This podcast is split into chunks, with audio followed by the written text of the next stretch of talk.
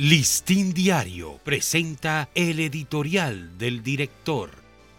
Martes 19 de septiembre. El balón está en la cancha de la ONU. La crisis de Haití solo comenzará a resolverse cuando las Naciones Unidas envíen una fuerza militar robusta para pacificarlo. Por sí solo, el alicaído gobierno de facto no tiene ninguna capacidad para lograr esa pacificación.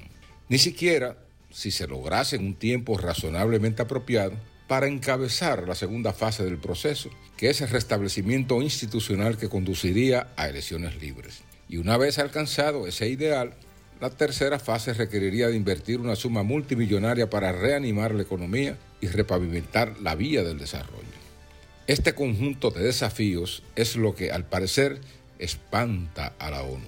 Los haitianos tienen más de un año lanzando gritos de socorro y las Naciones Unidas, o en particular algunos grandes países que mayor influencia ejercen dentro de ella, han sido en extremo cautelosos para no comprometerse en ese plan de rescate. Mientras la población haitiana es rehén de un estado de violencia, ingobernabilidad, inseguridad, hambre y carencia de servicios elementales, la llamada solidaridad internacional ha estado ausente.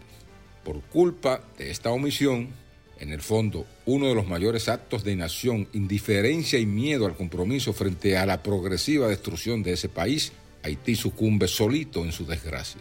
Con el balón de las soluciones oscilando de un lado a otro de la cancha, la intención subyacente de la comunidad internacional, por lo visto, es dejar que la solución la suma la República Dominicana.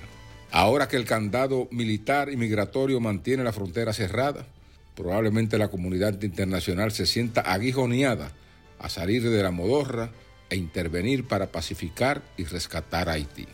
Ya el presidente Abinader ha planteado que esa crisis traspasa las capacidades de Haití y que su solución está en manos de la comunidad internacional, hasta ahora irresponsablemente esquiva frente a una de las catástrofes humanitarias más graves de este siglo. Este ha sido nuestro editorial.